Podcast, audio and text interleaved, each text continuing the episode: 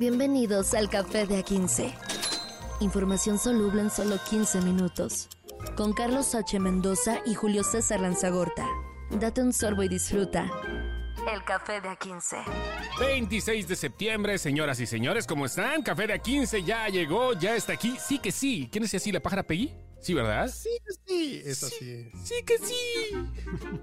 Qué bonito, las rimas de la pájara Peggy eran enormes. Creo que le ganaba Memo Ríos, tomando en cuenta la idiotez que estamos hablando. Pero bueno. Señor Carlos, ¿cómo está? Alaguándala tú. Muy bien, señores. Qué bueno.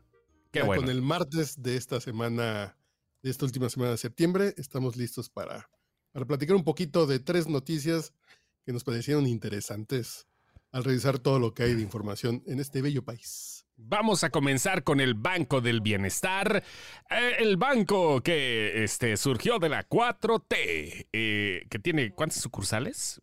Pues un montón de sucursales, seguramente, pero también tiene un montón de cosas este, que pues, no le están resultando, maestro. No, no cae son, bien. Son 2.276 sucursales por todo el país. 2.000, sí, sí es un numerito bastante sabroso, ¿no?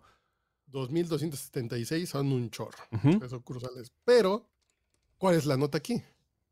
Que hay un contrato por 1.300 millones de pesos para dar seguridad. Pero, ¿qué crees? ¿Qué pasó? Las pérdidas en los últimos tres años de estos bancos del bienestar por asaltos son de 136 millones 630 mil pesos. Lo han pues, asaltado, los han asaltado 194 veces. Una de las cosas, y yo no estoy en contra de que se haya hecho esto, a final de cuentas, bueno, pues es parte de una estrategia, como quiera que sea, y eh, vaya, no pasa nada si tomamos en cuenta las cuestiones financieras mientras se lleven de buena manera. El problema, y esto es una crítica que surgió desde el principio de los cimientos de estos bancos del bienestar, es que los ponían allá, allá detrás de la omita, güey. O sea, había bancos que parecían gasolinera de película de terror, güey. O sea, que estaban en el medio de la nada. No sé si hasta ahorita siguen haciendo las sucursales en Juan de la Chingada. Hay muchas sucursales que sí están alejadas de la mano de Dios, donde tenían un terrenito federal. Ajá. dijeron, ahí lo ponemos. Sí, pues también tiene que ver eso, ¿no? y y vaya, o sea, eh, hay que decirlo, hay que ser sinceros. Mi mamá, pues, sí cobra la pensión de adultos mayores. Y este, pues realmente la atención es, no es muy buena que digamos, y luego es, en este banco no hay cajero, y vaya, un montón de deficiencias, pero nos vamos a encontrar con los asaltos. No hay seguridad, no es una cifra enorme el, el asalto de 194 veces eh, a, una cadena de bancos y pues el ciento de los 136 millones que se han llevado, pues, pues, ¿para dónde, no? ¿Qué onda? Y sí es un buen, es un buen negocio para la maña, el estar pendiente cuando llegan a sortir los cajeros, para que la gente vaya a retirar su pensión de bienestar y sas, mana. Sí, güey. No, no, no, está, está pesado, ¿eh? Este... Y vaya, ¿qué pasa con la contratación de seguridad? Que supongo que debe ser algún tipo de seguridad federal, supongo que debe ser policía federal, eh, guardia nacional, pero se tiene que hacer el pago, se tiene que hacer como el cambio de, de bolsa en bolsa, y si no son elementos de la Guardia Nacional, pues quién sabe qué van a estar contratando en cada sucursal y en cada ciudad y en cada pueblo. Pues sí, ¿no? O sea, creo que se lo van a llevar a los que están cuidando los, este, ¿cómo se llama? Edificios, condominios y todo lo demás. Vaya, este, de, julio del 2019 a mayo del 2022 se reportaron 82 asaltos en las sucursales, lo que significó la pérdida de lo que hablamos, más de 130 millones, pero un aumento exponencial del delito de 112 robos en solo 10 meses se dio entre mayo del año pasado y marzo de este, para llegar a 194 asaltos desde que iniciaron operaciones. Vaya, vaya, vaya, vaya. Sobre todo. Nuestro presidente dice, dijo el 6 de marzo en una conferencia mañanera, que la gente cuida el Banco del Bienestar. La distribución de los fondos para los beneficiarios que tienen que ver con el Banco del Bienestar no hay asaltos. No hemos tenido muchos problemas de asaltos, pero ¿qué crees? Que si han tenido un chorro de asaltos y, y si es una cantidad muy, muy, muy interesante hablar de más de 136 millones de pesos. Sí, claro que es una cantidad interesante, pero vaya. En fin, el 2 de septiembre fue asaltada la sucursal de Pueblo Nuevo en Chiapas por dos personas vestidas de policía. Mira, Gran Theft Banco del Bienestar. Este, se llevaron 2.7 millones de pesos ahí pobremente. El 20 de julio en Morelia, este, ahí en, se llevaron 7 millones. El 6 de julio en la Unión Guerrero. Bueno, bueno, también lugares acá, eh, este, pues un poquito complicados, ¿no? En Huejutla, Hidalgo allá en Cuautitlán, Izcalli, que también está olvidado de la mano de Dios en algunos momentos. Vaya, qué pedo. El robo más cuantioso fue el que ocurrió el 12 de marzo del 2022 en Cuautla, Morelos, donde se llevaron 21 millones de pesos, güey. O sea, échale Más Más de un millón de dólares. Más de un millón de dólares. Y o sea, güey, qué pedo. pero ¿por qué no hay asaltos? Dice el presidente. ¿Qué pasa ahí? Y sin embargo, se paga un seguro, además. Hay un seguro, seguro, seguro. Y solamente se han recuperado 47 millones de pesos por medio de las aseguradoras que paga el gobierno. Pues vaya que no hay nada seguro en la viña del señor, en la viña de la 4T.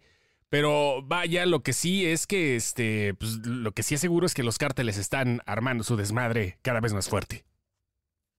Y están con todo y, y es importante revisar qué sucedió el fin de semana en, la frontera de, Chiapas, Tabasco y Guatemala, que hubo un desfile, básicamente hubo un desfile del cártel de Sinaloa, que, fue aplaudido por el público, por el respetable, que al parecer en esta zona de frontera Chimalapa se dice, eh, eh, había bloqueos del cártel Jalisco Nueva Generación. Y cuando llega el, cártel Sinaloa y quita los bloqueos, agarra balazos, quita el bloqueo, la gente les aplaude. Básicamente porque les hicieron el paro y tenían algunos días de haber estado encerrados, de haber estado guardados, de haber estado bajo la zozobra. Y además no podían llegar ni mercancías, no podían salir.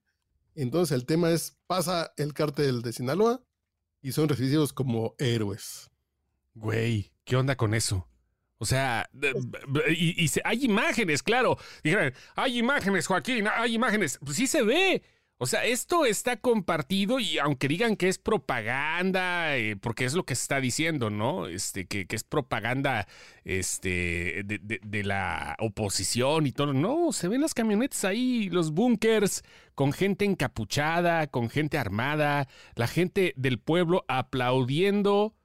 Y este, pues, fíjate, me está, me está llamando la atención cómo hasta en los hasta en los eh, eh, integrantes del crimen organizado puede haber gobierno y oposición. También, a final de cuentas, el pueblo va a estar o con el más fuerte y sanguinario o con el que lo salva del más fuerte y sanguinario. Entonces está muy interesante esto porque no sabemos si esta caravana que fue aplaudida por el pueblo fue realmente porque le estaban dando las gracias o por si estaban amenazados de, ya llegamos nosotros, salgan a, aplaudir para que salga bonito nuestro, nuestro reel y nuestro TikTok. Pues no sé, ¿eh? ¿eh? mira, ya a estas alturas ya puedo pensar todo, pero pues, ¿qué te puedo decir al respecto? y no es el único caso que se da. Hay muchos lugares en el país donde no lo vemos nosotros porque de cierta manera estamos en una situación estamos en una situación privilegiada, tanto tú como yo. Estamos en ciudades que, bueno, con cierta violencia cada una, con distintos matices. Irapuato es una ciudad violenta, de, cierta forma. La Ciudad de México tiene su propia este, eh, eh, parte también lista para la acción. Pero estos lugares son, vaya, hay una posición muy diferente de las almas que viven por allí. Y hay lugares secuestrados desde hace tiempo y que están más acostumbrados a estar bajo el yugo de un cuerno de chivo que bajo los abrazos de la presidencia de la República. Pero imagínate que en tu pueblo, eh, hay imágenes también que en Zapopan, en Jalisco, en el área conurbada de Guadalajara, hay ese tipo de, despliegues de fuerza. Y, pero imagínate que ves estas camionetas, ves estos hombres armados, ves camionetas con, con que vienen artilladas las camionetas. Y por ejemplo, yo aquí en la Ciudad de México, sin, si no verifiqué mi carro, me caen a los tres segundos, man. sí. Bueno, en las, grandes, en las, grandes, ciudades así es, ¿eh? O sea, bueno, las ciudades medianonas y todo eso, ¿no? Traes verificación y ya está el, ya está el, este, el operativo y está la grúa y está, sí, claro, ya en las ciudades de más de 500 mil habitantes ya pasa eso, ¿no? Pero, pero, ¿qué pasa con los pueblitos acá, con los de frontera, norte y sur? ¿Qué pasa con los lugares de la sierra, ¿no? Donde nada más este, llegan visitas, eh, hay algunos que sí llegan visitas presidenciales a cada rato, ¿no? Pero no todos. sí, ¿qué pasa, no? ¿Qué pasa con estos lugares, con estos pueblitos aledaños, pueblos mágicos otrora? Pero ponte tantito al presidente a ver qué dice. Vamos a escuchar, vamos a escuchar al presidente Andrés Manuel López Obrador con lo que dijo al respecto de este tema. Hay grupos eh, de autodefensas, pero no muchos. ¿eh? Y hay eh, presencia de la Guardia Nacional en Chiapas. Han querido eh, crear una, un ambiente de que en Chiapas hay mucha inseguridad, mucha violencia pero no, yo les puedo este, probar con datos de que no hay homicidios, no tenemos eh, un índice delictivo alto, es de los estados. ¿Por qué no pones Chiapas en homicidio? no siempre tiene un PowerPoint para exhibir las mentiras. Sí, pero qué nivel de... pero cuando dice, pero hay guardia nacional, significa entonces que sí están cuidando esas zonas o no, o, dejan que ellos se agarren a balazos para que quiten los bloqueos y después ya nos arreglamos. ¿Sabes qué es lo peor del caso y a estas alturas? Que no sabe. O que le dicen no, que no sabe. No, pues no, sabe. Me queda claro que es la respuesta de bote pronto, de, de a ver, tengo que decir algo porque es mi chamba en estas conferencias decir algo. A ver, asesores, díganme. Jesús, ¿qué digo? No, no, ni siquiera, bueno, fuera, porque con un asesor a lo mejor das dos datitos, das eh, cuánta gente está destacamentada en esa región. Es, pues sí, pero dicen los conservadores es contra nosotros, pero, pero estamos trabajando mucho y le da la vuelta, pero, pero todo es, es contra nosotros y el pueblo está muy feliz y es menor la delincuencia. Tan, tan. E, esto lo hice en cámara extra lenta y se tarda cinco minutos, pero no, bueno, fuera que dice, sí, vimos los videos hoy en la mañana y los datos del secretariado, los datos de la defensa, los datos de la Guardia Nacional dicen que, pues el video fue cierto, pero no cierto por esto, por esto. No, no, no, no, bueno fuera. Bueno, fuera que le prepararan la respuesta, pero pues no. Lo bueno es que vamos a identificar a los mañosos porque ya viene la CURP con fotografía. Que yo creo que es buena noticia. A mí lo, personal creo. Sí, porque el INE es para votar. Sí. Y nos faltaba una que fue tan bueno, fue tan bueno el ejercicio y la planeación de lo que hizo el Instituto Nacional e-, Electoral, otrora IFE, en darnos una credencial con foto y con muchas medidas de seguridad, que salvo esa o el pasaporte, que también tiene muchos candados porque son candados que debe tener a nivel internacional, esas eran las dos únicas identificaciones relativamente seguras que podemos tener para que tú te acredites como persona. Y ahora que el gobierno te dé una, está increíble que ya sea basada en tu CURP. Entonces yo creo que ya podemos dejar el IFE para cada dos años ir a votar y la CURP va a ser la que va a rifar en algunos años. Lo que quiero ver es cómo van a implementar todo el proceso de credencialización. Lo que quiero ver también es cómo, de cierta manera, esto podría beneficiar a Segov. También, o sea, porque estamos hablando de que la, credencial del el INE antes del IFE era un documento, sí, que sirve como identificación y todo eso, pero pues deslindado por completo, o queremos pensar que así es, de pues este tipo de cuestiones, ¿no? Aunque ya es la clave única de registro de población desde hace mucho tiempo, no sé hasta dónde sea bueno que después de tanto, y ahora sí la Secretaría de Gobernación se encargue de tener nombre, apellidos, la clave, fotografía, lugar de nacimiento, fecha, como ya los datos existen, pero ahora con tu jeta ahí. A, mí me gusta pensar que, que es lo que da la suspicacia aquí es qué gobierno lo va a manejar. exactamente. Pero, pero antes el INE era un instituto, eso, instituto autónomo que tenía toda esa información, biométricos, todo eso que hasta se cruza para cuando pones tu huella en el banco. Entonces creo que no está mal que ahora el gobierno tenga una, el gobierno, gobierno, tenga una credencial que diga que somos mexicanos, así como los que viajábamos teníamos nuestro pasaporte con todas las medidas de seguridad. Creo que está bien. Yo lo que quiero ver cómo van a hacer para darle credencial a, porque además el CURP también va a ser para menores. Pues, porque aquí la ventaja del, INE es que era después de 18, pues ya te dan tu credencial. Aquí va a ser una credencial para 130 millones de mexicanos y quiero ver el tiro que se acaban de meter para ver cómo van a hacer para todo ese proceso. Y después van a decir, bueno, lo posponemos para el 2020 y tantos. Después, pues otra prórroga. Y después. Yo, tengo, yo, tengo, la pues solución, maestro. Es bien fácil. Secretaría de la Constancia de la Clave Única de Registro de Población. sí, claro. Sí, pues sí, güey. la oficina del CURP. La oficina del CURP. Básicamente existe, que es la subsecretaría de población. Lo, pues, lo sé, eh, sí, sí, sí, claro, de existe. Pero por eso te digo, es SEGOV, pero van a armar una secretaría de la clave única de registro de población para devolverle la fotografía a la identificación.